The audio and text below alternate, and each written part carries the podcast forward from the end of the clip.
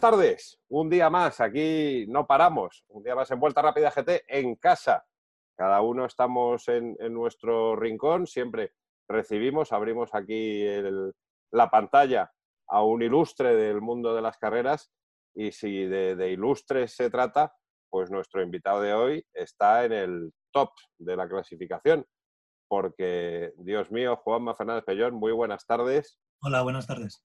Eh, podríamos gastar un vídeo entero enumerando el palmarés de, de Chuspuras. Sí, sí, sin duda, sin duda alguna. Eso no de los pilotos legendarios en el, en el mundo del automovilismo en, España. Él se especializó en los rallies, aunque ahora, como dicen, a la vejez de viruelas, nos eh, está viviendo una segunda juventud en el mundo de los, de los rides. Y bueno, pues eh, es Jesús Puras, que es pues todo un referente para, para muchísimos aficionados. Diego Carabaña, muy buenas tardes. Buenas tardes, Ramón. Vamos a aprovechar a hacer los consejos publicitarios. Eh, si os gusta, ya sabéis, pulgar hacia arriba, le dais a me gusta, luego ahí tenéis un botón también que pone suscribirse, que no cobramos, de verdad, es gratis. Podéis suscribiros y os llega una notificación cada vez que perpetramos un vídeo. Eh, Turiní, no sé si con este fondo se ve, el número 14 ya en los kioscos, de verdad, es un numerazo. No, no, no, no porque sea hijo mío. Habrá que hacer un Turini especial, una entera de Chus Puras, ¿no? Sí, ah, ya, ya Chus ha aparecido en la revista con, uno de los coches que más además nos piden a la hora de, las láminas y todo esto, eh, porque el Sara Kitcar es un coche que, yo no sé cómo, cómo se, se, ha colado en la mente de tanto aficionado, es su coche fetiche y todo el mundo quiere tener la lámina, el póster del Sara Kitcar. Sus puras, muy buenas tardes, bienvenido. Perdón, que estamos hablando aquí. Os estoy oyendo, muy buenas tardes. Muchas gracias por, la invitación para compartir buenos momentos con todos los, aficionados y los que nos escuchan también. Eh, es, lo que estábamos comentando. La gente eh, nos escribe a, a, la revista pues, con estas láminas que hace nuestro diseñador Javier García y todo el mundo es Sara, Sara, Sara. ¿Qué tiene ese coche? Bueno, es un coche, yo siempre lo he dicho eh, y lo sigo repitiendo, que para mí, de todos, bueno, he conducido casi alrededor de 50 coches diferentes en distintos campeonatos, en, fin, de todo, a, lo largo de casi 30 años. Pero si me tengo que quedar con uno, el otro día me lo preguntaban, ¿no? un coche, pero un coche realmente quedarte con uno es muy difícil, porque además cada época pues, ha tenido su, su coche glorioso, vamos a decir, ¿no? Eh, o cada campeonato, eh, en fin. Pero yo, si me tengo que quedar uno, como te decía, es el Shara Kit no solamente por la efectividad que tenía ese coche, sino también por el sonido ¿no? del, del, motor. Sobre todo, yo entiendo que para mí, cuando iba adentro, era impresionante poder conducirlo y poder sentirlo, pero entiendo también que para la gente fuera, ese, ese ruido eh, era muy especial. Era un coche que subía a 11.000, 12.000 vueltas y, y vamos, no me extraña. Eh, a mí, fíjate cómo es y cómo me ha gustado, que me encantaría poder subirme, aunque sea para bajar al centro ahora, con, un Shara dándole un poco de gas, ¿no? Por ahí. Me encantaría. Es un coche que, que bueno, que, que, es el número uno para mí en referencia. Primero que nada, ¿cómo estás? ¿Cómo estás llevando el, el confinamiento este forzoso? Ya nos has contado un poco que, que convaleciente. Bueno, sí, eh, la verdad es que tuve un pequeño, bueno, una, una rotura de, de, menisco prácticamente en noviembre del año pasado, antes del Dakar. Eh, por motivos de que el Dakar estaba tan cerca, no me atreví a operarme, aunque era una operación sencilla, pero ya sabéis lo que es entrar en un quirófano y opté por dejarlo pasar, dejarlo estar. Y ahora he podido, pues, eh, cuando ha pasado un poco ya eh, el lío de coronavirus, por lo menos lo, la, la, época más dura, donde estaban colapsados todos los centros sanitarios, pues eh, me dijeron que había un hueco y me he operado y ahora, pues bueno, ya llevo ya 10 días, estoy en recuperación, pero claro, se me han juntado un poco los 40 días y ahora parece que tengo otros, otro, otro mes, mes y pico, que tengo que estar un poco pues bajando todos los días al centro de rehabilitación, que afortunadamente lo tengo muy cerca, la, mutua montañesa. Y bueno, yo creo que en un mes estaré, estaré listo, ¿no? Pero bueno, son cosas que, que pasan Evidentemente, eh, lo importante es que estamos avanzando en esta pandemia, que ya nos queda poco para hacer una vida normal y, nada, y que yo la verdad es que lo he llevado bien. No, no, eh, bueno, he podido hacer sobre todo un poco de deporte con bueno, una habitación que tengo aquí abajo con mis cosas y un banco y mi bici, en fin. y afortunadamente pues he podido hacer cosas cuando no se podía salir y ahora, bueno, estoy convaleciente con la operación, pero bueno, intento dar mis paseos y la verdad que en ese sentido estoy tranquilo porque todavía, todavía queda mucho por delante. Desafortunadamente, sobre todo porque han cancelado muchas cosas, muchas carreras, pero bueno, yo creo que hay que mirar hacia adelante y, y a ver dónde podemos estar este año, que, que dudas hay, evidentemente. Y, y, entonces fuiste al Dakar con una rotura de menisco. Que sí, la verdad que... Si el rally es duro, eh, esta, esta, esta, incógnita en la, ecuación también le, añade complicación. Pues sí, la verdad que, mira, realmente me lo rompí en junio del año pasado. Estaba preparándome bien para ir a Marruecos a correr, a probar el coche, a hacer test en septiembre y se rompió en junio. Entonces, bueno, eh, prácticamente he podido, podía hacer deporte, pero el dolor a la hora de flexionar era continuo. Ya por las mañanas llegó un punto, ya en noviembre, diciembre, que el dolor era permanente. Es decir, era todos los días a todas horas. De 1 a 10, pues había a veces un dolor de 3, de 4, de 2.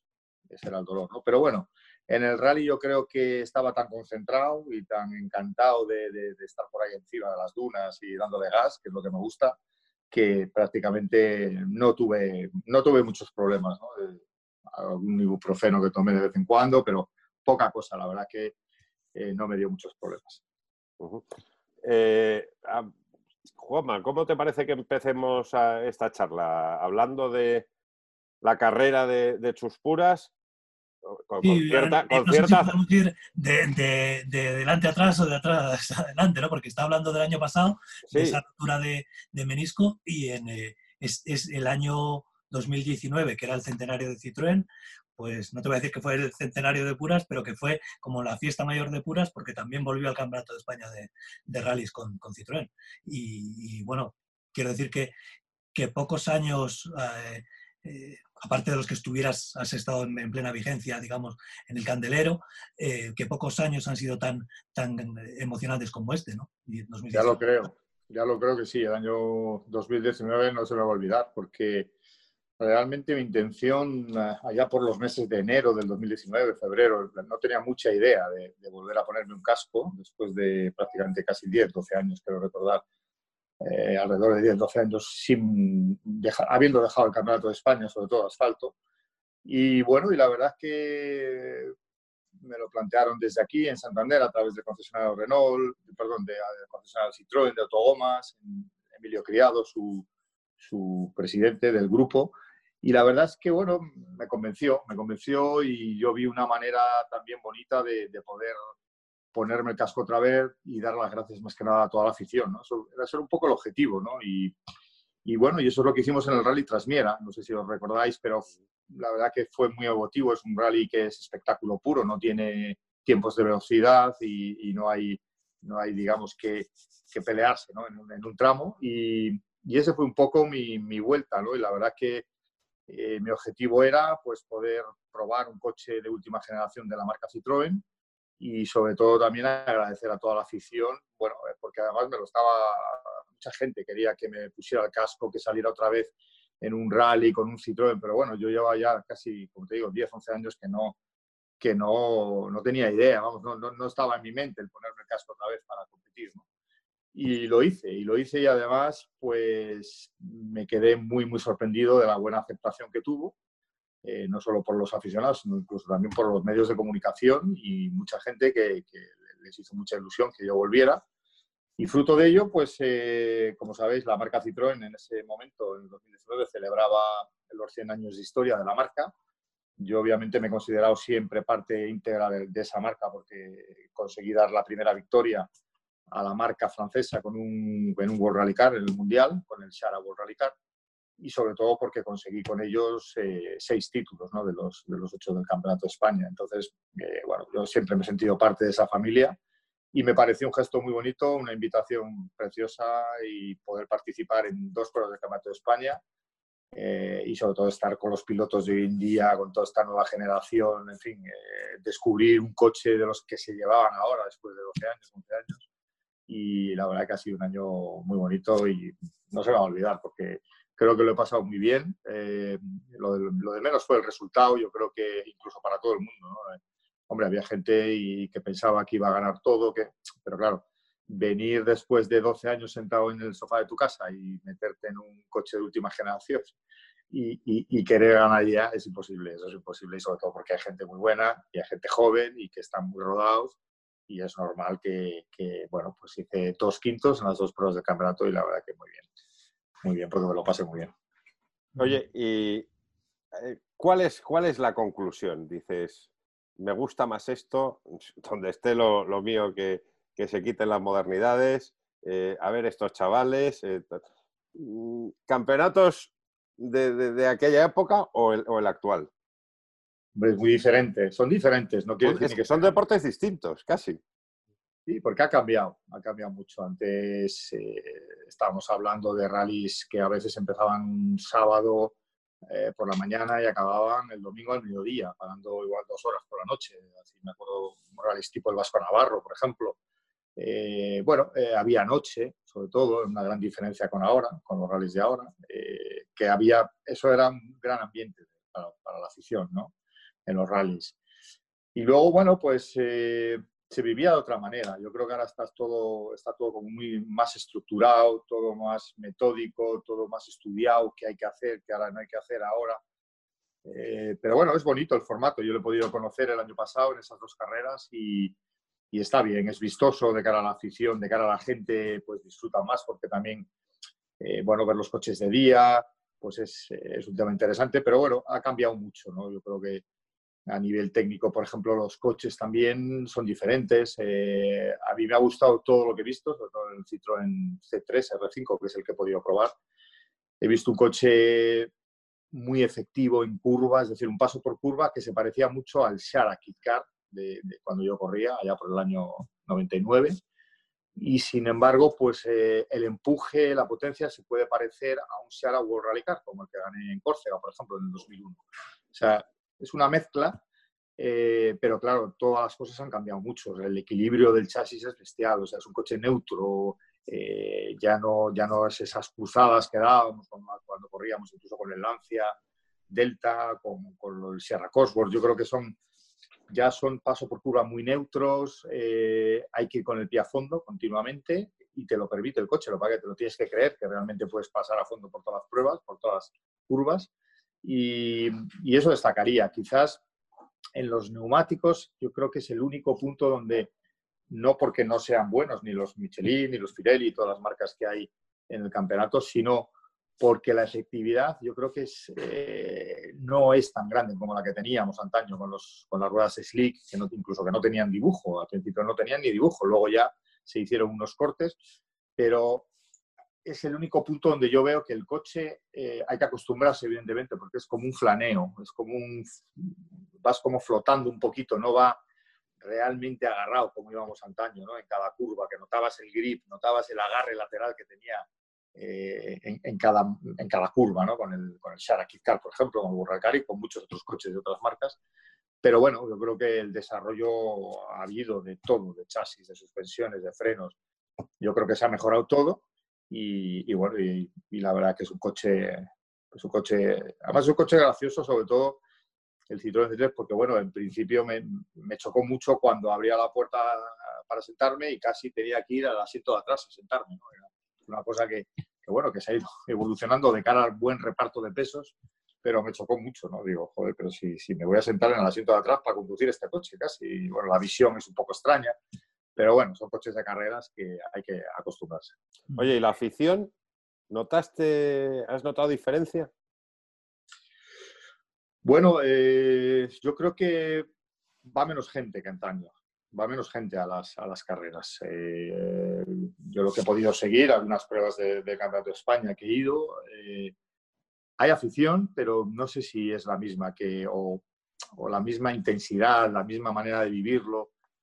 Yo creo que antes eh, los coches influían también mucho, bueno, que apareciera por ahí un Basas con un BMW M3 que iba a tope por ahí cruzado todo el día, el propio Carlos Sainz cuando compitió, en fin, había mucho nivel, Antonio Zaini, y los, eh, y los, grupos B, porque por ejemplo, en esos 30 años que tú dices de, de, trayectoria... Es que Chus, también, claro. Por eso que, que que, tú empezaste con los, vamos, empezaste, empezaste con un coche más modesto, pero que enseguida tuviste la oportunidad de, poder conducir un, R5 Turbo, ¿no? Así es, así es, un grupo B y esa época también la viví, también la viví y, pude incluso conducir no solo el R5 Turbo, también el Ford RS200. En la tierra, sí, sí. Ese era un auténtico grupo B de 550 caballos, 4x4, ese... O sea que toda esta época, pues bueno, eh, esa época sí que se hizo afición, evidentemente, ¿no? El grupo B, coches de 500, eh, casi 600 caballos, los Audis, eh, todos los Peugeot, los Renault, yo creo que eso, claro, cuando tú te acercabas a un rally y veías eso, eh, echabas a correr para arriba del monte, para colocarte por ahí, para que, porque no te lo podías creer cómo, cómo podía pasar un coche a esas velocidades, sobre todo cómo llegaba y cómo desaparecía. Una cosa inhumana, ¿no? Pero, pero bueno, eh, quizás los coches, como te digo, eh, hubo una importancia grande de que, de, que eso creara más afición. Luego hubo un problema, no recuerdo exactamente, pero yo creo que alrededor del 2004, 2005, creo que fue, en campeonatos de España y campeonatos nacionales en general, se optó, si os recordáis, por la categoría Kit Car. Entonces ya, de repente, eh, ya los grupos B no existen, ya los grupos A potente o World Rally Car incluso ya no existían tampoco en los campeonatos nacionales. Los, o sea, si querías ver un World Rally Car tenías que ir al Campeonato del Mundo de Rallys.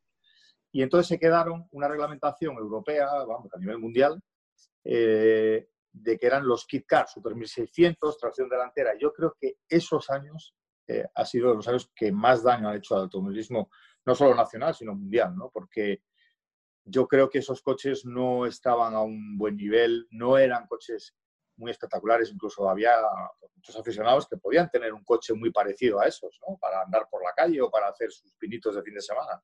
Entonces, yo creo que ahí eh, pegó un bajón el automovilismo, bajo mi, punto de vista, ¿no? Y, y, luego, pues bueno, ha sido complicado el, el, retomar otra vez toda esa, todo ese camino perdido que se perdió durante varios años. Y yo creo que, bueno, eh, pues por eso han hecho un poco, como ejemplo, el Campeonato de España, pues han tenido que que ir lidiando con esa falta de, espectacularidad, pues, pues metiendo clases diferentes, coches diferentes, haciendo ahí una, un mejunje que luego al final han ido dándole un poco técnicamente una, un equilibrio y al final, bueno, pues tenemos campeonatos tanto nacionales como, internacionales, pues yo creo que bastante, bastante buenos y donde hay competitividad, vuelve a haber coches un poco eh, vistosos que realmente te apetece ir a una carrera para ver algunos no, no, Juan Madrid. Sí, sí, no, no, que yo he tenido la oportunidad de montarme con Chus en bastantes coches. Uno lo tenía aquí, eh, uno lo tenía aquí, el Lancia, el Lancia del año 92. Lancia Delta, sí. Lancia Delta Integrale. Eh, también pasaron por los rallies de, España, los, los GTs, y tú tuviste la oportunidad de llevar un Ferrari, que hay pocos pilotos en, en el mundo que hayan podido llevar un Ferrari de rallies, ¿no? Aquello de los GTs hubiera sido, al final luego, eh, con la historia un poco de que si las marcas no entraban porque siempre ganaba el Porsche, un, Porsche y tal, pero ¿a ti qué te hubiera parecido haber continuado con los, con los GTs? Bueno, hubiera sido una categoría realmente espectacular, ¿no? Como, como lo demostró, por ejemplo, Vallejo cuando ha estado corriendo estos años con, con ese Porsche. Y evidentemente el proyecto de Ferrari, bueno, era un proyecto precioso que a mí me encantó. Me encantó cuando me lo propusieron, el poder desarrollar y trabajar con Piedrafita Sport y todo el equipo de, ingenieros y el propio Julián Piedrafita, pues trabajar en ese proyecto creo que, eh, bueno, pues la verdad que me sorprendió. Primero porque, por lo que dices, porque Ferrari nunca había estado en ningún proyecto de rallies, o por lo menos que yo sepa, no, no, no habían desarrollado ningún modelo que estuviesen ahí de una forma masiva en un, en un campeonato de rallies de, asfalto, por ejemplo. Pero, pero bueno, nosotros trabajamos, hicimos dos carreras y la verdad es que hubiera sido una buena, una buena alternativa. ¿no? Yo creo que además eh, Citroën, muchas marcas podían haber entrado con coches, bueno, pues con coches de, de dos ruedas motrices y también los GTs, para haber hecho ahí una mezcla un poco entre coches de tracción trasera, coches de tracción delantera podía haber estado bien, podía haber estado bien y, bueno, y la verdad es que luego ha habido, no ha habido muchos precisamente por eso, por lo que decías tú, que parecía que los Porsches iban a llevar de calle todo cualquier aparición que hiciesen en, algún campeonato y, bueno, y hay, ha habido pilotos, pero un poco contados. Oye, de una carrera tan larga, me imagino que habrá muchos momentos buenos, otros no tan buenos, pero de, los grandes momentos de Chuspuras en, en, su carrera deportiva, ¿cuál es el que tienes así guardado con, más cariño en, el corazón? Bueno, tengo muchos. La verdad que, como te puedes imaginar, en 30 años ha habido momentos muy emocionantes de, todos. Desde que gané, por ejemplo, mi primera prueba del Campeonato de España eh, en Cantabria, precisamente, eh, mi primer campeonato de España, cuando consigues un campeonato de España, después de luchar muchos años como privado, te haces un hueco, eh, consigues ser piloto oficial y ganar un campeonato de España, también. Pero, evidentemente, si me pides uno, yo sin lugar a dudas, para mí Córcega 2001 fue un poco, eh, digamos, o la satisfacción o la recompensa, vamos a decir, de, de muchos años de trabajo, de muchos años de sacrificio, de dedicación, conseguir una prueba, ganar una prueba de campeonato del mundo no estaba a la altura de, no está a la altura de, de muchos pilotos, evidentemente, y sobre todo ganarlo en Francia, con, con, todas las marcas oficiales, pilotos oficiales franceses. Había ocho campeones del mundo compitiendo en esa prueba. Y conseguir ganarlo después de, de bueno, pues de, rozarlo, ¿no? porque también tuve Cataluña, tuve el Rally de Italia también, donde también lideré, o sea, estaba primero, pero me salí. En Cataluña por problemas técnicos no pude, no pude continuar cuando también estaba primero. En fin, estuve rozando muchos, muchos rallies la victoria en pruebas del Mundial, pero al final pues, fue Córcega, ¿no? Y, y Córcega ya es un rally mítico en mi vida. Creo que, como te digo, resume un poco pues mucho de, de, de, mi carrera deportiva, ¿no? por no decirte casi todo. Además, un Córcega se podría decir de los de antaño, cuando el rally de Córcega, el otro día decía Antonio Boto, que, cada vez que oye la palabra Córcega se le revuelven las tripas. Bueno, no sé, quizás de copiloto se pasa más en tanta curva, ¿no? Pero yo Córcega eh, lo descubrí, creo recordar, en el año 91, me parece, creo recordar, 92.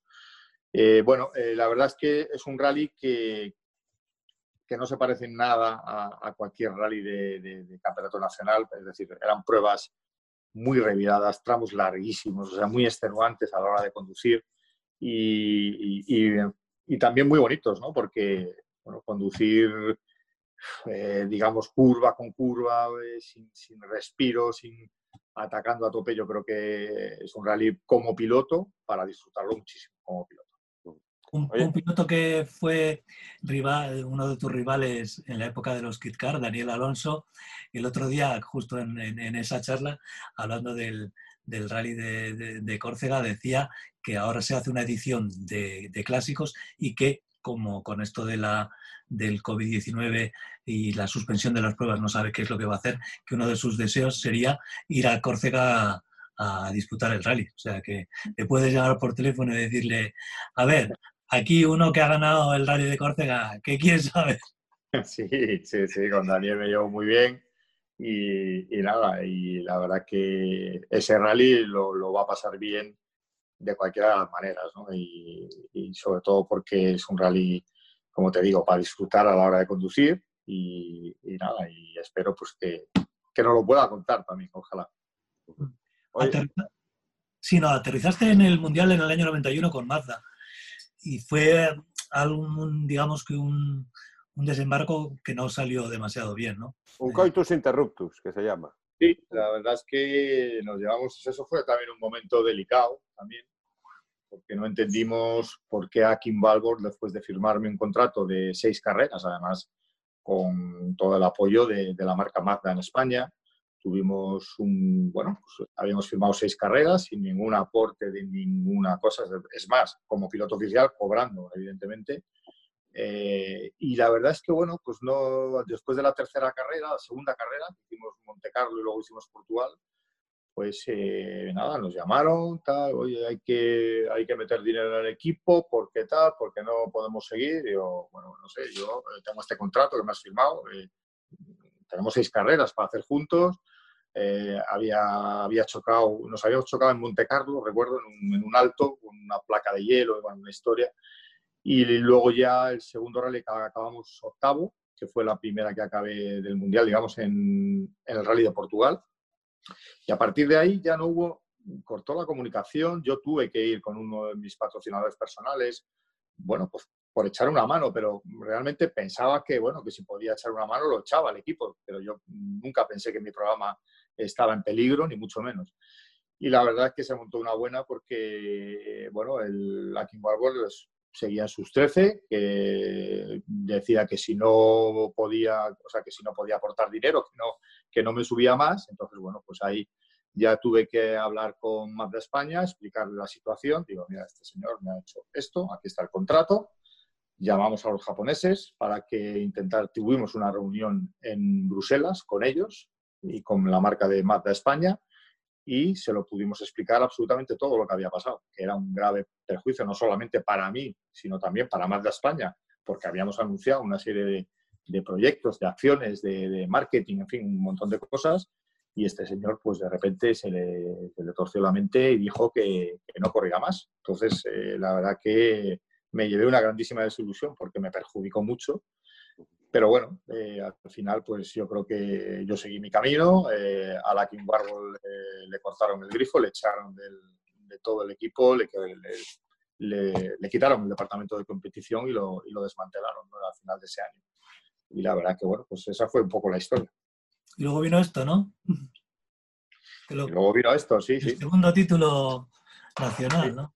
con Lancia, los dos primeros títulos con Lancia volvimos otra vez eh, en el 92 eh, y la verdad que, bueno, de la mano de Mauro Nocentini, que era un preparador, un ganador, ganador de carreras, yo creo que muy trabajador, muy tifosi, muy, eh, una persona excepcional, que de hecho he hablado con él hace poco, además.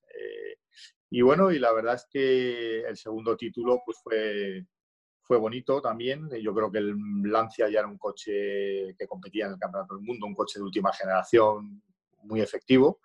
Y la verdad es que, bueno, ese segundo título también lo recuerdo con mucho cariño. Pues peleando contra los canarios, además, aquel título. Sí, sí, peleando contra todos, todos porque cada vez que llegábamos allí era, allí sí que había eh, mucha máquina, mucho coche y, grandes pilotos también que se conocían muy bien el terreno, en fin, yo creo que, pero bueno, siempre, siempre sabíamos que cuando íbamos a, a rallies fuera, sobre todo en Canarias, pues teníamos, teníamos, bueno, en Canarias o, en la península con Canarias también. Eh, y bueno, y la verdad es que fue un año bonito, un año de peleas, de, en fin, yo creo que sale bien. Y peleamos, Volviendo un poco hacia atrás en, en esos años, eh, el grupo N, bueno, primero eh, Renault, cuando se acaban los grupos B, tú apuestas por el R11 Turbo. Entonces, digamos que, tu equipo y tú mm, teníais mejores actuaciones en muchas de las, vamos, que yo creo que fuisteis como líderes del campeonato o así en las primeras carreras, creo recordar que el equipo, que el propio equipo oficial, ¿no? Con el, con el R11 Turbo. Sí, la verdad es que, bueno, incluso antes del R12 eh, tuvimos que competir con el Renault 5 GT Turbo, ¿os acordáis? Unas carreras que me puse líder del, del, campeonato de Grupo N, pero claro, yo eso lo hacía mientras me llegaba mi, mi, R11 Turbo, que estábamos preparándole, estábamos haciendo motor, estábamos haciendo caja de cambios, en fin, todo lo que permitía el reglamento. Y, y bueno, y la verdad es que quiero recordar, fue como en ya por mayo o junio, cuando debutamos con el, con el Renault 11. Y bueno, era la categoría que estaba entonces. El equipo oficial, la verdad que me ayudó muchísimo con, con Bernard Tramón. Eh, y bueno, y luego incluso me dieron la opción de poder participar en dos carreras eh, en Canarias, pero bueno, esa aventura no salió muy bien porque rompimos unas piezas del motor de unas válvulas, del asiento de las válvulas y se rompió además en los dos rallies lo mismo y no pude, no pude digamos, eh, intentar dar una victoria con ese coche oficial, pero el año salió muy bien. El año creo que acabé cuarto en el Campeonato de España y sobre todo en esa época lo bonito era lo que yo estaba buscando, es decir, yo lo que quería pues era, era intentar llegar a, un puesto oficial bueno, en una marca buena, eh, seguir con la, con la idea ¿no? de, de, bueno, de, pelear y, y de, estar ahí. Y la verdad que poco a poco era un poco ese, ese objetivo ¿no? que teníamos en mente. Sí, que lo conseguiste eh, accediendo al, ganando el grupo N con el Sierra Cosworth y luego ya el equipo Ford durante esos años eh, estuvo muy bien establecido, ¿no? Porque tenía el grupo N, el piloto que ganaba el grupo N eh, después de que Carlos Sainz ya se fuera al Mundial, se subía al grupo A, pasó contigo y con el catalán. Con Mía Bardolet. Mía Bardolet, con Mía Bardolet. O sea, que hicieron una especie de, de escalera, ¿no? Sí. Bueno, eso, ese año, en el año 89, 88, perdón, fue cuando ahí más o menos ya di el salto profesional. Ya teníamos un contrato, recuerdo que firmamos contrato con el RACE también, con For España, bueno, varios patrocinadores. Y ahí ya un poco ya me sentía bastante arropado por la marca en España y por la marca a nivel, a nivel internacional, ¿no? Y bueno, y la verdad es que con ese grupo N, pues hacía tiempos muy buenos. Eh, yo lo que quería era eso, ganarme un poco el puesto. Yo sabía que Carlos Sainz iba a pegar el salto tarde o temprano al Mundial. Y mi objetivo era, pues ese, luchar por, por hacerlo bien, por ganar ese Campeonato de España, que al final lo conseguimos. Y sobre todo también conocer muy bien el Campeonato de España, porque mis apariciones en años anteriores eran un poco lo que nos permitía el presupuesto. Íbamos haciendo carreras, eh, de, de, ocho y carreras pues hacíamos seis en el Campeonato de España, en fin, íbamos un poco pues, pues como va todo el mundo cuando eres un, piloto privado, ¿no? Y entonces, bueno, pues salió muy bien y eso me dio pues el pase a, poder coger ya el año siguiente, en el 89, ser piloto oficial ya 100% de la marca Ford. Y bueno, y la verdad que estuvo muy bien. Sí, antes hablabas de, de Basas, ¿no? El año, aquel año Pasas corrió como, como un avión, ¿no? Sí, sí, sí, sí. La verdad es que Basas estaba muy hecho a, su coche. Eh, aparte de ser espectacular, era muy efectivo, era muy efectivo. Tenía muy buenos medios, buenos neumáticos. Eh, bueno, yo creo que lo hacía muy bien, lo hacía muy bien. Y evidentemente yo llegaba un poco, pues, pues como pardillo, ¿no? El típico pues, chavalín que llega, ya por fin equipo oficial Ford, piloto oficial, pero claro, mi experiencia dentro del campeonato no era la que tenía él. Yo creo que ahí, ahí él era más perro viejo que yo. Y independientemente que gané algunas carreras ese año, pero al final fui subcampeón de España. El primer, ahí, bueno, ese año sí gané mi primera prueba del Campeonato de España, eh, Rally de Cantabria en el 89 y algunas más, como os digo, pero, pero bueno, yo creo que muy buenos recuerdos. ¿no? Eh, una pena que se nos haya ido tan, tan joven, que ya no esté con nosotros, pero bueno, yo creo que los recuerdos que tengo de él, los recuerdos cuando nos íbamos a comer, a cenar, que vacilábamos, yo le vacilaba mucho con, con, los dientes, porque os acordáis que tenía ahí unos dientes que eran como unos paletos enormes y, y yo le, le, llamaba dientéfano siempre que le veía, hombre, dientéfano, venga, vamos a cenar, venga, tal y la verdad que era un hombre entrañable, un tío, tío excepcional, buen piloto, buena persona y, y esa época era así, esa, era, esa época era que nos juntábamos para comer, aunque fuera un bocadillo o en un sitio en cualquier, cualquier lado, cenábamos juntos, nos quedábamos casi siempre en los mismos hoteles, casi todos los pilotos, en fin, yo creo que había, había una cosa que, que, que bueno, que, que, hoy en día no existe, es decir, ahora los pilotos de hoy en día cada uno va a su hotel, se meten con sus ordenadores en su habitación a ver tramos. Es diferente, ¿no? Yo creo que esa época era más, más compañerismo, más, más amistad, podías tener, amigos ¿no? dentro de, Estabais por las noches entrenando ahí para arriba y para abajo, para arriba y para abajo, y bueno, por las noches, una semana antes, ¿no? Era, en el Mundial entrenaban 15 días y vosotros una semana o sí, bueno, yo recuerdo que, sobre todo, cuando no, cuando no había ni siquiera limitación de entrenamiento, ni, ni de semanas ni de nada, es decir... Y bueno, la, pues, única limitación era la pasta. Eso es, eso es. Y entrenábamos con coches idénticos a los de correr. También, que, esa, que eso hoy en día es impensable. Es decir, eh, imagínate, pues no sé, Pepe López yendo a entrenar con un, con un C3R5 y de noche, a toda leche por ahí, con las luces, con eso es lo que hacíamos entonces, ¿no? la verdad que eran otros tiempos, ¿no? eso creaba afición también, que eso creaba afición también. Sí, ya lo creo, ya lo creo, porque ibas por la noche y la gente iba a verte ya unos días antes, ya, ya te veían. ¿Por qué? Porque el coche de carreras, el coche de entrenar era igual que el coche de carreras. Entonces, claro, llevabas la parrilla de focos, todo igual, evidentemente ibas con más precaución, pero de noche entrenábamos mejor porque veíamos las luces de frente si venía algún coche y bueno, era más, pero vamos, que, hemos librado, hemos librado hoy en día, ves la seguridad que hay hoy en día y evidentemente está mejor parido todo, ¿no? Y, pero bueno, las cosas eran así y, y así entrenamos y estábamos. No, me, estoy acordando del vídeo que hicimos ayer con, con, Pedro de la Rosa, Burgueño, de Castro, Servía. Decían, es que nos creíamos que eran, éramos indestructibles. Yo creo que también algo así pasaba por vuestras cabezas en, aquellos años.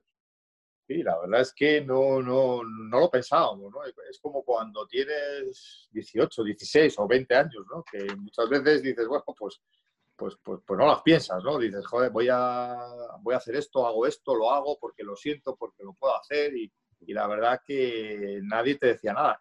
Todo lo contrario, es decir, cuando yo entraba con la noche, por la noche con el Ford Sierra Cosworth, venía mi furgoneta de mecánicos, con dos mecánicos, con las ruedas, con recambios, con todo. Es decir, la marca lo apoyaba plenamente, con lo cual tú tenías que hacer eso para, para luego ser competitivo en el rally, ¿no? Entonces, bueno, eran, ya te digo, otros tiempos, y en cuanto a seguridad, evidentemente, pues, pues ha cambiado, ha cambiado y, y, a mejor, mejor. Eh, otro, otro salto hacemos. ¿Vamos al, Mundial del Grupo N o, otra? Sí, eso, eso, es lo que iba a decir, que, que los pilotos, o sea, llevar 30 años compitiendo, tienes que tener talento, tienes que tener, ser una persona trabajadora y tienes que tener cierto grado de, de tozudez, o sea, de querer, de que si un día se te cierra una puerta, volver otra vez a llamar y volver otra vez a llamar y volver otra vez a llamar. En el año 94 te plantas y haces el grupo N, el campeonato del mundo de grupo N, con un Ford Score Cosworth y consigues el título. Sí, pero, esa pero estás en lo cierto, ¿eh? o sea, sí, porque justo el año anterior, el año 93, antes de ser campeón del mundo de Grupo N, yo estaba en un concesionario de Mazda vendiendo coches en febrero o marzo. O sea, yo ya prácticamente las carreras, como había ganado en el 92, quiero recordar, el Campeonato de España, Lancia se retira, eh, no hay presupuesto para competir en España y la verdad es que, bueno, pues, pues tuvimos que, bueno, pues eh, quedarnos un poco tal. Yo tenía esa iniciativa que había conseguido con Mazda España de montar un concesionario y me vi en febrero o marzo vendiendo coches y nada más. Y, pensaba que eso era ya lo que, lo que iba a hacer a partir de entonces, ¿no? Dije, bueno, pues mira, he ganado un par de campeonatos de España y yo creo que ahora ya pues, pues voy a estar aquí en este negocio y tal. Pero ¿qué pasa? Que yo veía que eso no, no era lo que yo quería. Yo lo que quería era seguir compitiendo.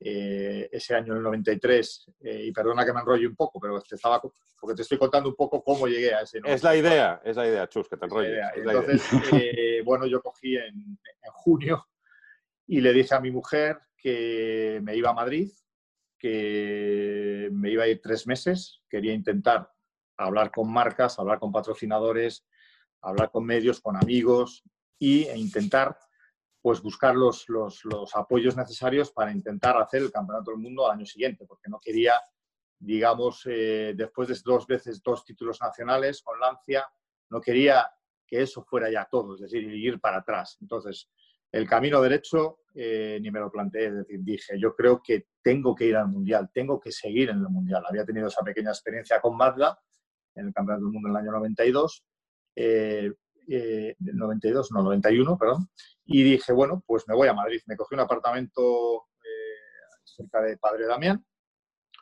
y a partir de ahí estuve septiembre a diciembre, encontré apoyo, muchos amigos, mucha gente que me ayudó y pude montar ese proyecto, ¿no? Y la verdad es que me planteé la salida del Rally Monte Carlo con un equipo y con un Ford eh, Cosworth Grupo N. Y bueno, y ahí empezó un poco todo ese, todo esa, todo ese periplo de, de carreras del, del, Campeonato del Mundo, de Grupo N. Luego, bueno, eh, como el presupuesto todavía no estaba 100%, tuvimos que cambiar a otro preparador distinto del que fue el, el Rally de Monte Carlo, que luego conseguiríamos tenerlo a final de año, en la última carrera en Inglaterra, donde gané el Mundial. Y entre medias, pues que tuve un equipo francés eh, que funcionaron muy bien, se llama Sport Garage. Tenían una cosa muy importante, que es la ilusión. Es decir, no era un equipo muy potente porque era un equipo privado, tenían un coche solo, tenían una furgoneta, un remolque y poco más, pero eran gente que, que, bueno, que habían hecho muchas carreras, muchos rallies, eran buenos mecánicos y sobre, todo tenían mucho, mucha ilusión. Yo cuando se lo planteé ni lo dudaron, ¿no? se pusieron a tiro para poder eh, firmar un acuerdo con ellos y la verdad es que todo el año salió muy bien a nivel técnico, eh, nada que reprochar, ¿no? Y, y, bueno, y la verdad es que fue un año muy competido, eh, estaba el equipo oficial Mitsubishi, que todavía lo recuerdo cuando llegamos a, a, Portugal, porque ellos no habían competido todavía, y llegamos a Portugal y vi toda la infraestructura que tenían allí, de camiones, de, bueno, bueno, era, eran camiones enormes con, con, furgonetas, con ruedas, personal, todo el mundo equipado con sus cazadoras, camisas. Y yo llegaba, pues claro, con mi, con mi preparador, con cuatro mecánicos y prácticamente nada, una furgoneta y un remolque, con las ruedas encima. Entonces, bueno, pues la verdad que acojonaba un poco cuando, cuando lo veía, pero bueno, ya habíamos tenido esa experiencia en el Monte Carlo, ya teníamos, eh, bueno, pues un poco de rodaje y y todavía quedaba mucho por delante, ¿no? Es lo que pensaba en ese momento. La verdad es que, bueno, salió bien, ganamos incluso el Grupo N, el Rally de, Portugal, después de perder un montón de tiempo, pero bueno, yo creo que salió muy bien. Iba, fuimos poco a poco, rally a rally, y, y bueno, incluso nos fuimos hasta Nueva Zelanda, que, porque sacamos un poco más de presupuesto y la, y la verdad que lo tiramos en balde porque no sirvió para nada porque en el tercer tramo nos equivocamos en una curva y, nos salimos, nos quedamos prácticamente a, dos metros del arcén, pero con el coche inclinado. En, Nueva Zelanda no había prácticamente afición allí en esos, esos parajes que, haces cientos y cientos de kilómetros sin ver a nadie y no pudimos devolver el coche a la carretera, volverlo a meter y, nada, y otra vez pues para casa después de ir hasta allí, que fue un, viaje bastante largo. Pero bueno, la recompensa fue en el rally de Inglaterra, que bueno, mm, teníamos que acabar entre los tres primeros para ganar el Mundial. Un rally muy complicado, muy difícil, porque era de los, de los rallies que hablábamos de antes, ¿no? del Mundial, no, no del Nacional, sino del Mundial, de, de, cuatro días, cinco días, por los bosques de Escocia, con nieve, con... Eh, en fin, era, era, era angustioso muchas veces, ¿no? porque, porque no sabías las condiciones que te ibas a encontrar eh, y bueno, y era, fue un rally muy complicado, muy duro. Yo sabía que tenía que hacer ese tercer puesto, entre los tres mejores para, para ganar el Mundial. Y así fue. Fui dosificando, fui viendo, fui, en fin, defendiéndome de muchos ataques, de muchos ingleses que conocían muy bien el terreno y conseguí acabar, acabar tercero y ganar el Mundial allí. Y la verdad que, bueno, eso fue un, yo creo que un paso muy importante en mi, en mi carrera. Aprovecho para, para, hacer un poquito de, de, spam. La historia del 94, si la queréis leer, disfrutar de su lectura, en el número 12 de Turini, que todavía hay disponibles, ¿eh? que, nos contactáis en la revista y, podéis haceros con uno. Impresionante reportaje. Chus, ¿puede ser que en aquella época para ganar el grupo N el secreto fuese ir sobreviviendo más que ir atacando? Bueno, ha habido rallies que había que sobrevivir y otros que había que atacar, o incluso sobreviviendo en algunos rallies había que, te las tenías que jugar en algunos tramos para intentar ganar, ¿no? Pero bueno, en Córcega fue un rally complicado, eh, como te decía, en Inglaterra sí era un rally de dosificar. Eh, Monte Carlo, bueno, fue un rally que también era un rally de, bueno, de, de, hacer un debut razonable, coger los primeros puntos, intentar, eh, bueno, no cometer muchos errores y bueno, y al final pues conseguimos nuestros primeros puntos, aun, a pesar de que ese rally pues siempre es un rally que hay que ir con una media, ¿no? Pero bueno, ha habido, en ese, ese año yo creo que hubo un poco de todo, rallies, como te digo, de, de, apretar y ir a fondo desde el principio. Eh, Jorge Recalde no, no, me lo ponía nada fácil, ¿no? Jorge Recalde era el piloto oficial de Mitsubishi y Sol de Holderick también en, algunas, en algunos tramos y en algunas, en algunas carreras iba una alemana que iba muy fuerte y la verdad es que, como te digo, ganar un campeonato del mundo no es fácil, ¿no? De Grupo N ni de cualquier campeonato del mundo, de, lo que sea.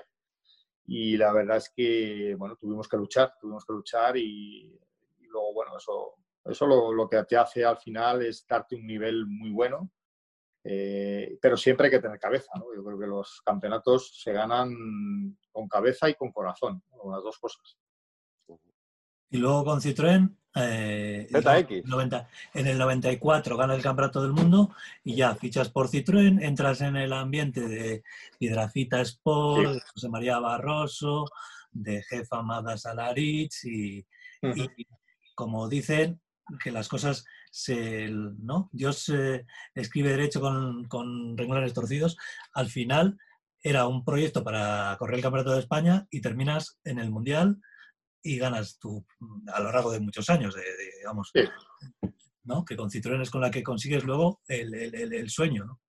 Sí, yo creo que el pasito ese que dimos de, de, de, entrar en Citroën en el año 95, de la mano de José María Barroso, de Magda Salarich, en fin, de todos los que estaban en, en Citroën y con el apoyo, por supuesto, de, de Julián Cita, pues creo que empezó a marcar mi carrera, ¿no? Mi carrera, digamos, eh, con esta marca, con el Chevron, ¿no? Con el doble Chevron. Y, y, bueno, y a lo largo de los años, evidentemente, pues lo que intentábamos es eh, trabajar en los coches, ganar campeonatos de España, luego, por ejemplo, con el ZX, pues sacar un proyecto de la nada, hacer un coche campeón y volver a ganar. Eh, ahí ya técnicamente Piedrafita Sport ya estaba cogiendo un nivel muy, muy alto, que ya eh, bueno, aunque todavía Francia no nos hacía mucho caso, entró en Francia, digamos, eh, a nivel técnico, pero creo que ahí empezaba ya a cuajarse y ya, empezábamos a demostrar, no solamente los pilotos, sino también directivos, eh, los técnicos, todo el mundo que, que, se podía, que podían confiar en nosotros ¿no? para proyectos futuros a nivel, a nivel internacional. Y luego ya llegó pues, el colofón con el Shara, primero con el Kit que yo creo que ahí ya eh, entramos en una línea con Citroën Francia muy, muy buena, una línea de colaboración. Ya ellos eh, probaban cosas que nosotros habíamos eh, desarrollado en España y al revés, ¿no? Ellos también, todas las piezas ya que había, cosas buenas, evoluciones, nos, nos las mandaban. Y yo creo que hubo unos años ahí muy bonitos porque cogimos un rodaje muy bueno, una inercia, sobre más que un rodaje, una inercia fantástica con todo, con todo el equipo, con toda la marca y yo creo que eso eh, fue como una pisonadora, como una trituradora ¿no? a lo largo de los años porque, porque había muy buenos profesionales conmigo, estaba José Aracil, bueno, había mecánicos de 10 que estaban trabajando en Piedrafita, eh, José María Barroso pues también aportó muchísimo apoyando y en fin, y, bueno, con sus historias, con su carácter, con todo lo que tú quieras, pero pero creo que, que apostó muchísimo por mí, año tras año. Eh, era un buen negociante, evidentemente, y siempre cuando acababan las temporadas, pues teníamos que sentarnos juntos para negociar números y negociar proyectos y, y calendarios y programa deportivo, pero, pero es una persona que apostó en ese momento muchísimo. Luego Magda Salarich, el presidente de Citroën Claude Satiné, en fin, yo creo que había muchísima relación entre todos y se trabajaba siempre por eso, por hacerlo bien, por hacerlo técnicamente, en fin, impecable todo, eh, no tener muchos accidentes, intentar que los Citroën siempre estuviesen arriba y la verdad que fue unos, años pues... Y luego a nivel patrocinios, impresionante, porque conseguisteis atraer a una cantidad de empresas gordas, mm. tela. Sí, a lo largo de los años, eh, bueno, yo con mi empresa Sarup Motorsport, que la creé en el año 90 y con la cual estoy haciendo, bueno, ahora unos proyectos de cara a los rides, pero creo que con esa empresa, con esta empresa hemos manejado pues un montón de, patrocinadores junto con la marca Citroën, evidentemente, pero vamos, de la talla de, Telefónica Movistar, de, de, Red Bull, Malboro, Segur, en fin, eh, y luego, sobre todo, muchos trabajos con todas las marcas, con la marca SEAT, con la marca Citroën, con la marca eh, Lancia, en fin, yo creo que ha habido mucha, mucha sinergia ahí, ¿no? En cuanto a, a, patrocinadores y en cuanto a resultados publicitarios y resultados deportivos. Yo creo que todo funcionó muy bien y es normal, ¿no? Cuando estás arriba, cuando eh, ganas muchas carreras, cuando ganas campeonatos, evidentemente eh, cambia mucho la película. Yo, yo, lo vi porque, claro, yo siempre he estado desde los 18 años, pues eh, cuando llegaba octubre me ponía mi, mi chaqueta, eh, los pocos recortes de prensa que salían los recopilaba y me iba pues a visitar patrocinadores. Eso es lo que he hecho toda mi vida. Entonces, claro, luego tú siempre llamando ¿no? a la puerta y siempre no, muchas veces no, ahora no se puede, esta época no, o te doy esto, que solo podemos darte esto. Esos fueron los primeros años. Luego te das cuenta que cuando lo petas y llegas arriba, pues claro, luego la gente te viene a ver, es decir, ya te viene eh, un Malboro a decirte que quiere que sea su piloto oficial. con Red Bull, que estuve casi cuatro o cinco años. Con Red Bull lo mismo, estuve otros cuatro años. En fin, te das cuenta de que la gente luego cuando has ganado, cuando estás ganando y, y, sobre todo te consolidas ¿no? en, un, en, un, en, una vida profesional, pues eh, los patrocinadores luego vienen a buscarte. Una, una cosa, eh, has citado ahí de, de, pasada que se nos olvidaba, digamos, metemos en el paquete eh, todos esos años de Citroën, pero hubo el, la pausa de, de Conseat. Vuelves otra vez a querer ir al Mundial y digo, R que R, voy a ir al Mundial. Ahora con, con SEAT ganasteis el Campeonato del Mundo de, de, de, Dos litros. litros, de F2, que Sí. fue también pues una, una pasada, ¿no? Sí, sí, sí. Sí, el 95, como hablábamos antes, gané ese primer título para Citroën con el ZX Grupo A. Eh, y claro, eh, yo te digo, estaba contento, muy contento, pero vino SEAT a buscarme, vino y me, hicieron una oferta que no podía decir que no, porque creo que, eh, bueno, pelear como piloto oficial en una marca, vamos a decir, entre comillas, española, aunque ya no era casi española, pero bueno, tenía su departamento de competición español, mecánicos, en fin.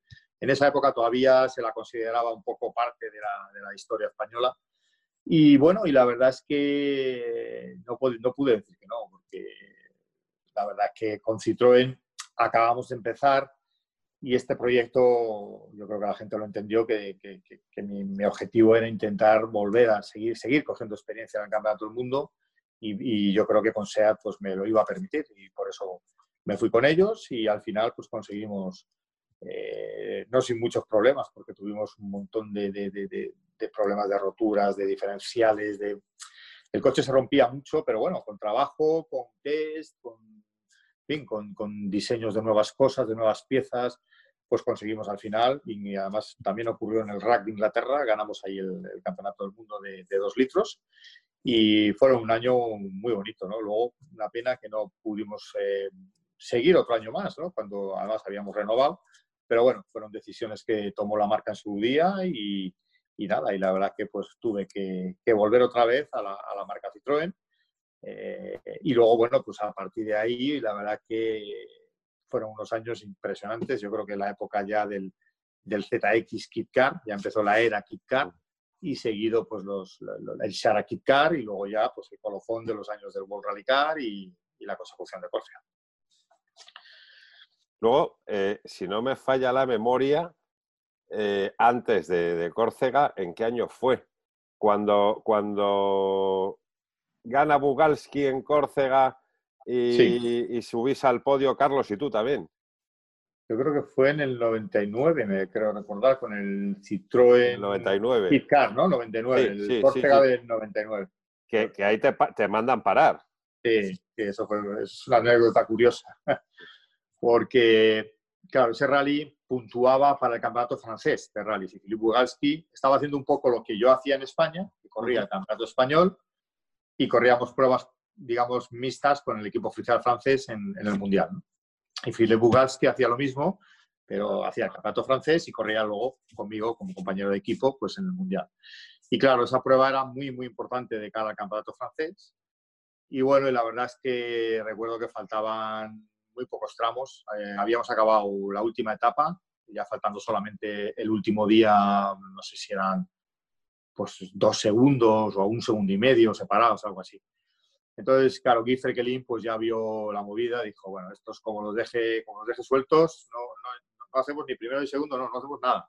Ni podio, ni se nos chocan o alguna la lía. Entonces, bueno, la verdad que me vino, me vino Guy y me lo explicó. Me dijo, tenemos que intentar tal, ya sé que es una cosa difícil de asimilar. Digo, Guy, pero estoy intentando luchar en las mismas condiciones, yo creo que puedo tener opciones. Sí, pero este rally nos interesa a la marca, eh, sobre todo que gane, que gane Philippe Bugalski para afianzar el campeonato francés. Y bueno, eh, tienes que entenderlo y, y bueno, yo creo que, que, que hice lo correcto. Me fui donde Philippe y le dije, Philippe, cuando acabe el rally me tienes que invitar a una cerveza por el favor que te acabo de hacer. ¿eh?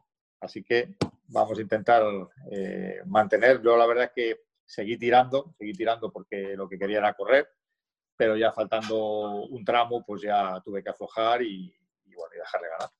Y Dejarle ganar, bueno, no sé si igual me hubiera ganado él, no lo sé, pero, pero de cualquier caso lo que tuve que hacer es aflojar y dejarle ganar.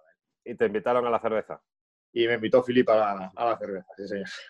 Y, lo y, lo recordamos además, ¿eh? lo recordamos en su momento eh, por la noche, tal, cuando ganamos, hicimos un montón de cosas y bueno, la verdad que una pena no poder disputar esa victoria, pero, pero bueno, también el compañerismo es importante y las órdenes de equipo a veces pues, pues pasan, ¿no?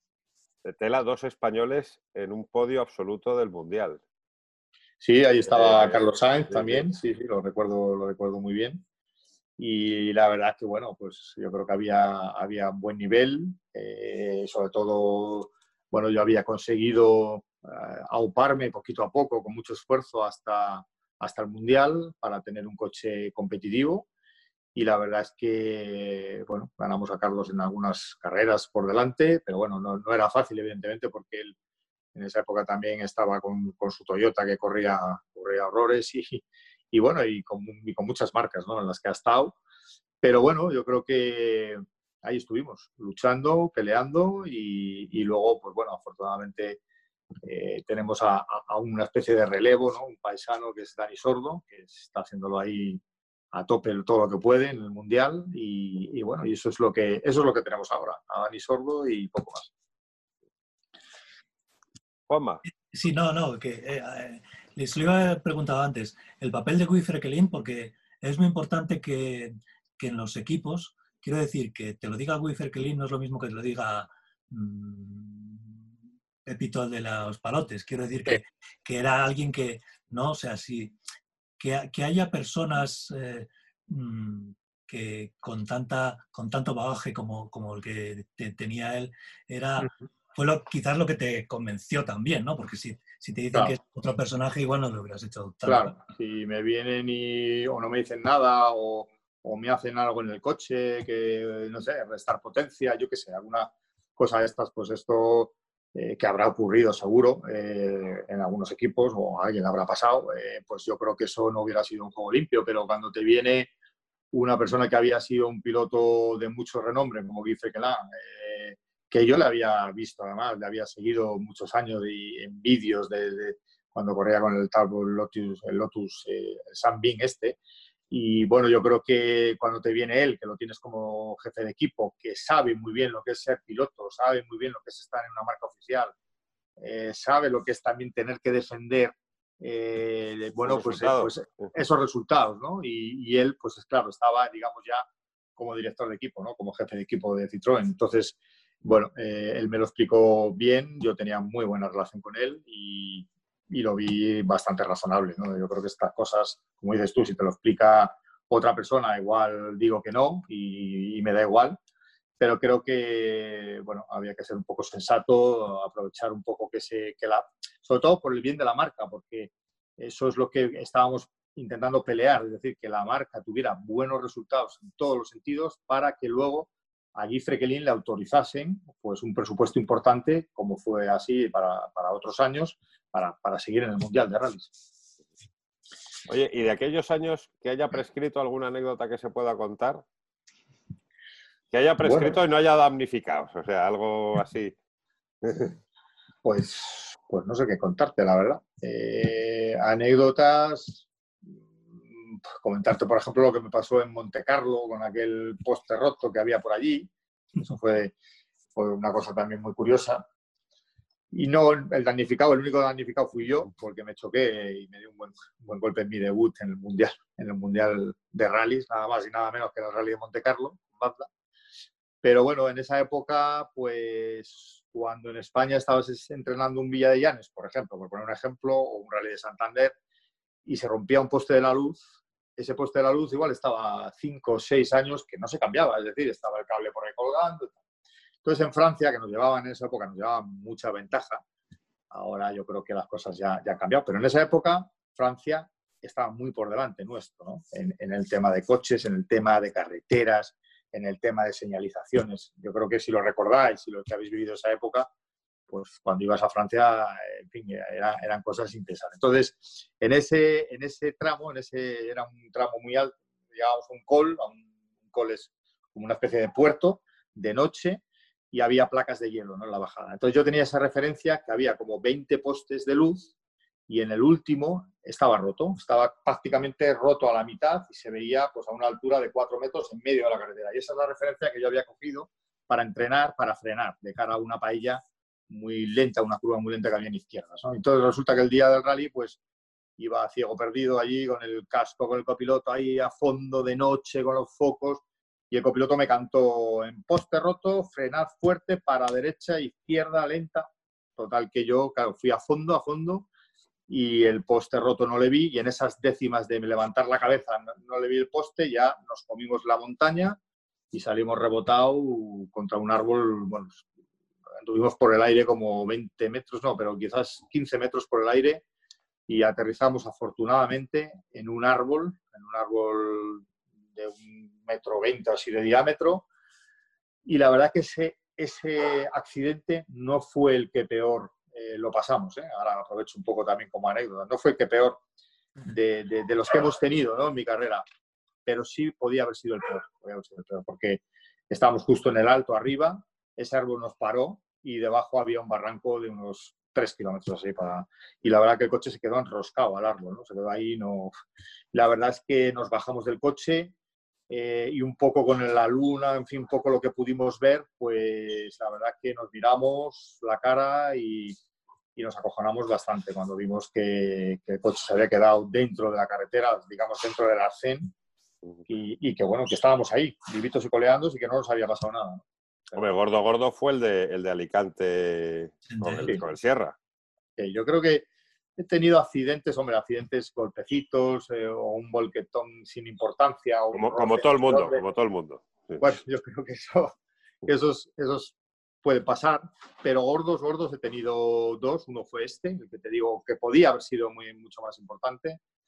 Este fue uno, el, de, que os comentaba de, de Monte Carlo, y otro fue haciendo un test en San en, en Galicia, con, un, con el Sara Car, que también se nos salió una rueda delantera y nos chocamos contra, un, contra una roca eh, que era como un camión de grande y luego dimos como 20 vueltas de campana rodando hacia, hacia un lago, hacia un el lago de Chandrexa que, había, que estaba allí, nos quedamos a 3 metros del agua y ahí nos dimos un buen golpe, un buen golpe que nos quedamos muy, muy conmocionados, fuimos al hospital, tuvimos que llevar, nos llevaron al hospital porque además estuvimos un buen rato ahí metidos porque no nos encontraban los, los, los, mecánicos, los que estaban haciendo test con nosotros, no nos encontrábamos porque había sido una salida limpia y como habíamos rodado tantas vueltas de campana hacia abajo, nos habíamos alejado de la carretera un montón.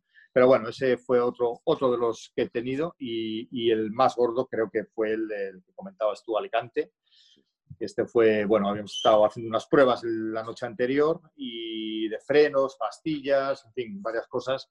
Yo creo que quedó algo de aire. Eh, el circuito mm, que no nos dimos cuenta porque prácticamente después de los test el coche fue en remolque Alicante para la salida, al día siguiente salimos, fuimos por la autovía muy despacito, prácticamente vas a una velocidad que no vas frenando y nos plantamos en la salida del tramo.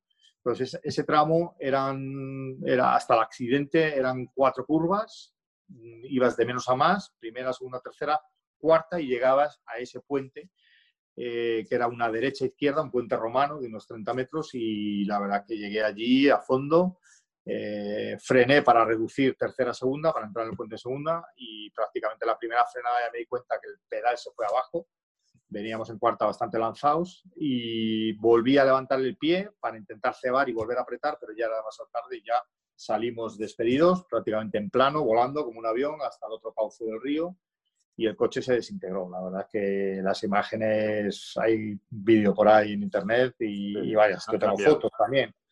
Y la verdad es que tuvimos suerte porque salimos muy deprisa, es decir, porque era imposible entrar en cuarta a la velocidad que llevábamos en, esa derecha, que era de segunda. Y luego porque llevábamos también un Ford Sierra Cosworth, que era un coche bastante grande de chasis, bastante, y salimos planos. El coche, la suerte que tuvimos que salimos planos, porque si llegamos a picar, si se llega a picar el coche de frente, eh, creo que igual el motor pues nos hubiera, no sé, igual hubiera, nos hubiera entrado por el habitáculo. La verdad que tuvimos suerte. Eh, la verdad, mirando así al copiloto, después del aterrizaje, que fueron dos segundos, pero vi a Tomás Aguado, que estaba sangrando por la boca, desmayado. Yo la verdad que pensé lo peor en ese momento, porque me giré le vi y pensé que se había reventado del, digamos, un poco de la compresión, ¿no? De, volar 30 metros y incrustarte contra el suelo de una ladera de un río y la verdad que le di golpes así, la verdad él, reaccionó y simplemente era que se había mordido la lengua y se había desmayado un poco del shock, del, digamos, del golpe, ¿no? Pero estaba bien y no, no... Y luego yo, pues nada, me fui, las lunas estaban rotas, los cristales, todo, intenté salir mientras bajaba gente a ayudarnos y ahí me di cuenta al apoyar el pie que el peroné se me había, se me había roto. Y afortunadamente, pues no, no fue nada más que eso, ¿no? Tres costillas del copiloto y un peroné, pero vamos, el golpe fue, fue muy, muy bestia, sobre todo por el, la deceleración, ¿no? Yo creo que en los accidentes lo peor siempre es la deceleración, pasar de, muchos Gs a cero Gs, ¿no? Yo creo que eso es lo, peor, porque si das vueltas de campanas y tal, el, propio coche va absorbiendo mucho y vas bien amarrado pero los impactos, como el que me pasó también, lo que os comentaba ahora en, Galicia, en Chandrexa, ese impacto fue contra una, contra una roca con un camión de frente y, paramos en seco, ¿no? Entonces, bueno, pues eso han sido un poco mis tres accidentes eh, más importantes, por no decirte los más gordos, en, en, casi 30 años, así que el balance tampoco es muy malo. Diego, después de este, vamos, golpetazo de realidad y nunca mejor dicho, vamos un poco con, la fantasía. Eh, trabaja, trabaja, venga. bueno, a ver, Chus, cuéntanos qué coche te ha faltado por correr con él, qué coche de pequeño veías y mm, decías, joder, yo quiero correr con este coche algún día, qué rival, decías, no sé, a ver, qué lleva este que no le pillo y que quiero probar ese coche, a ver qué, qué narices hacían para ganarme. O no sé, qué prueba, qué campeonato, qué especialidad también. Sí, bueno, yo creo, yo creo que los Lancia, en la época de los Lancia, cuando corría el equipo oficial Martini, eh, yo tenía el coche de Mauro Nocentini, que era un buen coche oficial, pero lo que veía es que a Didier Oriol, por ejemplo, y a Yuja Cancún no, no, no, era capaz de, de, de, cogerlos. ¿no? Y de hecho había estado incluso montándome con Yuja eh, unos días antes, no recuerdo Cataluña, creo que fue en el 92, me parece, cuando corrí yo con el vehículo de pintado con una publicidad de charro. Y eso, bueno, y en esa época, pues, bueno, pues yo creo que con Yuja tuvimos una gran relación, eh, una buena amistad. Y, y, bueno, yo creo que ha sido uno de los pilotos que siempre para mí ha sido referencia en el Mundial. Y, y sobre todo porque luego en tierra, cuando estuve sentado con él, eh, en, esos test que hicimos o que hizo el equipo oficial Martini esa semana antes y tal, yo creo que vi, vi, la diferencia ¿no? entre los finlandeses, la forma de conducir a lo que teníamos los europeos ¿no? en, esa, en, esa, época, que era muy diferente. Y la verdad es que, bueno, pues eso, eso es lo que te puedo contar, que a nivel de, de pilotos yo creo que Yuja ha sido una referencia y sobre todo eh, una gran persona. ¿no? He convivido muchísimo, no solo los rallies del Mundial, sino también en Canarias, cuando venía a correr rallies, después incluso ya de, ya retirarse y todo, y, la verdad que hemos, lo hemos pasado muy bien. ¿Y alguna especialidad que te haya quedado? Así de decir, pues bueno, el Dakar... No le, des, no le des pistas, que, ya ahora va por el Dakar, ya... Sí, esa, esa, era una especialidad que tenía ahí pendiente, yo creo, fíjate, porque tenía mucha curiosidad por saber lo que era un Rally Dakar por eso me lié la manta a la cabeza y me, y me fui en moto para, para, descubrir el rally. bueno, sabéis que soy muy, muy aficionado al enduro. Y lo quise probar. Yo creo que esa, esa era un poco la especialidad que me faltaba, porque realmente cuando empiezas, hoy en día, por ejemplo, se empieza con el karting, eh, en fin, ya no es como antes, ¿no? Que antes, mmm, bueno, hacías karting, hacías cosas, pero bueno, luego estaban los rallies y yo empecé realmente en los rallies, porque yo previamente a, digamos, cuando era joven, antes de los 18 años, no, no hice carreras. lo más que hacía era robarle el coche a mi madre en la finca de mis abuelos y luego traerse descojonado, que alguna vez, alguna vez eh, fue curioso, pero íbamos para Santander desde la finca y, mi madre, ¿pero qué, me habéis hecho aquí? ¿Por qué suena esto? Tal, y habíamos, habíamos dado un estacazo con mi hermano, que nos íbamos los dos por ahí, pero eso es lo que un poco hacíamos, no más. Entonces, bueno, pues, pues yo creo que, eh, en fin, eso, eso fue un poco lo que, lo que hice, ¿no? Bueno, y, que Chus nos tiene que hablar, como se dice normalmente, tiene que hablarnos de su libro, que hace poco, eh, bueno, pues esto del, Dakar le, ha llevado a montar su propio equipo. Bueno, sí, es una cosa que tenía ya en mente, eh, bueno, con las ganas de, bueno, de poder montar una estructura. He visto que es una especialidad, sobre todo, que se disfruta mucho. Eh, yo creo que el estar en las dunas, ya no solo en, una, carrera, sino el, estar encima de las dunas con un vehículo de cuatro ruedas motrices, lo que se disfruta en las pistas de arena, en los ríos secos, creo que es una especialidad que tiene un, encanto especial para mí. ¿eh? Yo creo que eh, cuando lo probé en la moto vi que, eso tenía algo, algo diferente ¿no? a lo que son los rallies. Por supuesto que yo los rallies no lo cambio por nada, eso que quede antedicho, ¿no? Pero, pero yo creo que los rides hoy en día, eh, y sobre todo, y sobre todo este, el Rally Dakar, que es, que es lo máximo, es la máxima expresión, digamos, de los rides, pues, pues es un rally que, bueno, que, que te hace disfrutar muchísimo y entonces un poco fruto, fruto por esto, pues he decidido montar esta estructura que se llama Salud Motorsport. Cuento con, con mecánicos ya profesionales, tengo eh, bueno, los medios también, a nivel de, camión de asistencias, de, de, motorhomes, de, en fin, todos los medios que hacen falta para, para poder, eh, digamos, afrontar. Y me lo planteo, pues, bueno, la idea de alquilar unos, unos Canam, en principio en la categoría que participamos el año pasado. ¿Por qué? Pues porque creo que es una categoría que es eh, razonable en cuanto a precios, no son las, cifras que manejan pues algunos de los equipos privados que van, en fin, que, pagan incluso pues, pues, cantidades de 800.000, un millón de euros por alquilar un coche para, ir al Dakar, que es una cosa eh, desorbitada. Entonces, creo que esta es una categoría que está muy competida, que son coches, bueno, que, que en principio estaban creados para el turismo de ocio y que luego se han ido profesionalizando. Me parece una categoría, como te digo, muy, muy buena porque a la hora de, disfrutar en la conducción con este tipo de coches eh, lo consigues. Para pilotos, por ejemplo, incluso como yo, ¿no? o gente que venga de los rallies que quiera probar, es el, es el, es el vehículo ideal para empezar esta especialidad, sobre todo si alguien quiere eh, pues, eh, acabar un rally Dakar o participar en un rally Dakar, creo que es el coche ideal. Yo este año acabé sexto en, Side by Side con una estructura privada, con, con, esta estructura precisamente, porque además cuento con, muchos de los mecánicos que llevé el año pasado. Y la verdad es que, bueno, yo ofrezco pues un equipo eh, muy profesional con mi experiencia, es decir, yo creo que, que llevo 30 años compitiendo en equipos privados, en equipos eh, oficiales, trabajando con marcas para el desarrollo de los coches, de las suspensiones, con buenas relaciones, buenos, buenos eh, patrocinadores. Que, ¿Algo de esto sabes? ¿Algo? Sí, yo creo que es lo que he hecho durante toda mi vida. Entonces, eh, bueno, ¿por qué no dar un poco también esa posibilidad a gente? Eh, ¿Por qué no montar este pequeño negocio?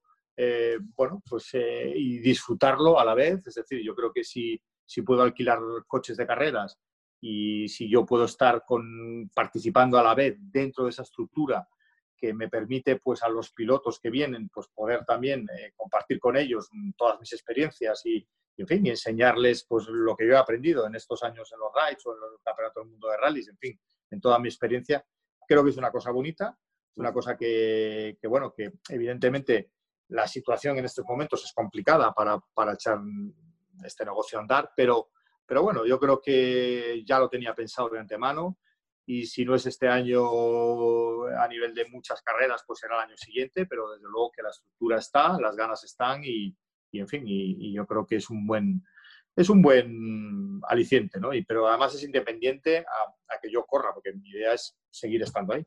Mm. Eh, para ir terminando, eh, ¿cómo ves el, el futuro de, de, la competición? Porque aquí hay gente que dice, no, al final vamos a intentar hacer una mini temporada este año a, nivel nacional me refiero, el Mundial están cayendo pruebas, eh, se habla también de rally sin público.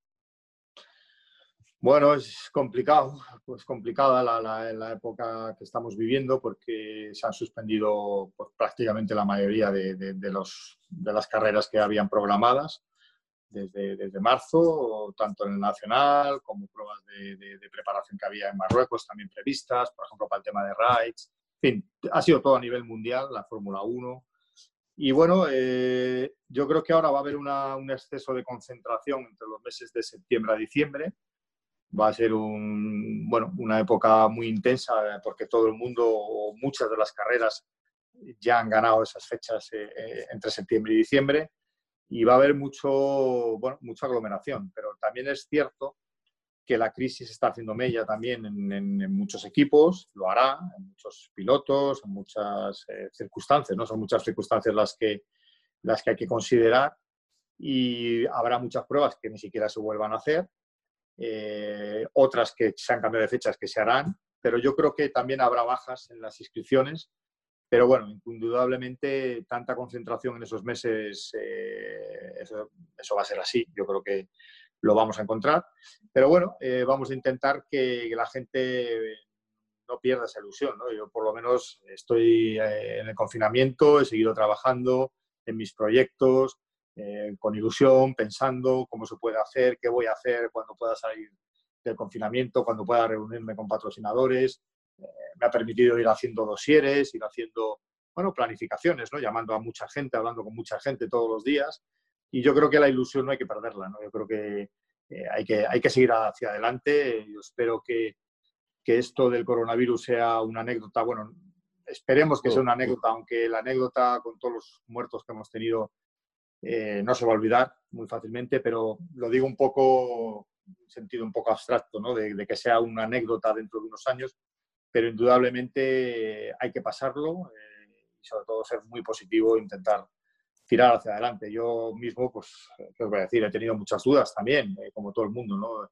No es solo querer eh, conseguir hacer los proyectos, pero te das cuenta que tienes esa especie de, de, de, imposibilidad ¿no? real, que muchas veces incluso no quieres llamar a gente porque dices, bueno, es que esta empresa que ahora era mi patrocinador el año pasado eh, y tengo muy buena relación con, los, con sus dueños, pero no quería ni llamarles porque sabía que estaban igual trabajando, intentando también pues ellos eh, organizarse. ¿no? Entonces ha sido muy difícil y en algunos momentos pues estaba, no te voy a decir a punto de tirarlo todo por la borda, pero, pero había días difíciles realmente. Nos, supongo que nos habrá pasado a todos, ¿no? De, de decir, bueno, este proyecto, esto, esto yo creo que no lo voy a poder sacar.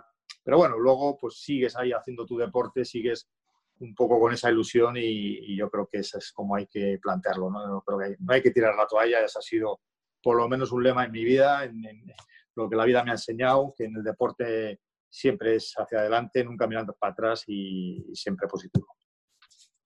Toma. Eh, hombre, me parecía perfecto todo como, como, ha, como ha cerrado el, el, tema, siempre positivo, ¿no? Siempre positivo, me parece muy aceptado y, y, eso. No, simplemente una, una puntualización. Eh, tu equipo está abierto a, a, todo tipo de pruebas, es decir, eh, campeonatos de España, porque tú, digamos que como tu objetivo era, era competir en el Dakar, eh, tú siempre has, eh, has, disputado pruebas como que son dirigidas a una preparación para el Dakar, pero tu equipo estará abierto bueno, pues, pues a competir en lo que son raids en todo tipo, sean nacionales, internacionales o lo que sea. ¿no? Sí, en principio la estructura que tenemos preparada es para cualquier posibilidad a nivel internacional o cualquier carrera nacional o internacional. Eh, pero sobre todo yo creo que este año, este pistoletazo de salida que hemos dado está más centrado en lo que es gente que quiera venirse al Dakar o incluso que quiera probar esta especialidad también, porque vamos a hacer varias, varios test en septiembre en Marruecos, eh, luego también algunas pruebas de preparación de cara al Dakar y en estas pruebas de preparación siempre pues también hay mucha gente que ya me ha llamado que quieren probar, que quieren ver qué es lo que está en lo que es, eh, bueno, pues ir por las dunas, la navegación, aprender un poco, tener un poco una experiencia. Entonces, bueno, pues como te digo, está, está abierta. Eh, ahora quizás, esta, como te digo, esta temporada es más enfocado al Rally Dakar o a las pruebas previas de preparación y sobre todo darnos a conocer un poco, ¿no? Pero evidentemente en el futuro, ¿por qué no? ¿Por qué no si hay piloto, algún piloto que le interese competir en un campeonato del mundo de, de cross country, en bajas, por ejemplo? ¿Por qué no? Porque no podemos hacerlo y yo creo que es un tema muy interesante y siempre además nos vamos a rodear de mucho personal, sobre todo que tenga experiencia, que tenga experiencia porque es lo que, lo que me importa, gente que conozca bien esta especialidad y bueno, y luego mecánicos, ingenieros, todo eso ya lo tenemos bastante, bastante perfilado. ¿Y, acabar en los rallies no se te ha pasado nunca por la cabeza? Pues no lo sé, no lo sé. Si me dejarais un Shara Kit Car, igual volvería a hacer alguna cosita por ahí. No, digo, digo como, como, como equipo, como, como Ah, estructura. bueno, como equipo, sí, como equipo, bueno, eh, también, también, porque además una de las personas que, con las que estamos ahora que tiene su taller propio y, en fin, y nos vamos a juntar para, para esta estructura, pues eh, es una persona que viene de los rallies también, sido un preparador, eh, lleva ya muchos años. Y bueno, y él, está también animado con las cosas y yo precisamente el otro día le, he dicho, ¿no? Digo, aparte de los rides, que yo creo que es una especialidad que yo ahora estoy centrado, es sobre todo donde más dedico mi tiempo, eh, le comenté esa posibilidad de abrir a lo que él también había hecho durante muchos años, que es preparación de coches y asistencias en rallies, y en ello estamos. Es posible que, que el año que viene pues, podamos incluso incorporar algún proyecto, algún programa para, para dar asistencias en equipos en, en rallies, ¿por qué no? Y bueno, vamos a ver. De momento lo hemos puesto a andar y vamos a ver hasta dónde llegamos. La verdad que las ideas son gratis y, y en ello estamos. Bueno, eh, no, sé si queréis eh, apuntar Nada algo más. más, compañeros. Eh, uno de los vídeos también más largos de- desde que llevamos haciendo estos programas desde, desde casa, pero es que el personaje, desde luego, eh, da para un, un programa, dos e incluso tres. Y, y no, no terminaríamos de, de charlar nunca. Pues ha sido un auténtico placer.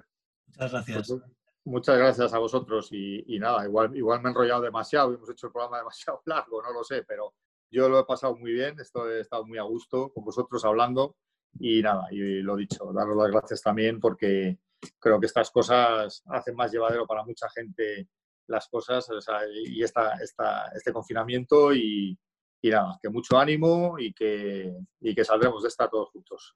Un abrazo fuerte a todos. Muchísimas gracias. Muchas gracias. Adiós.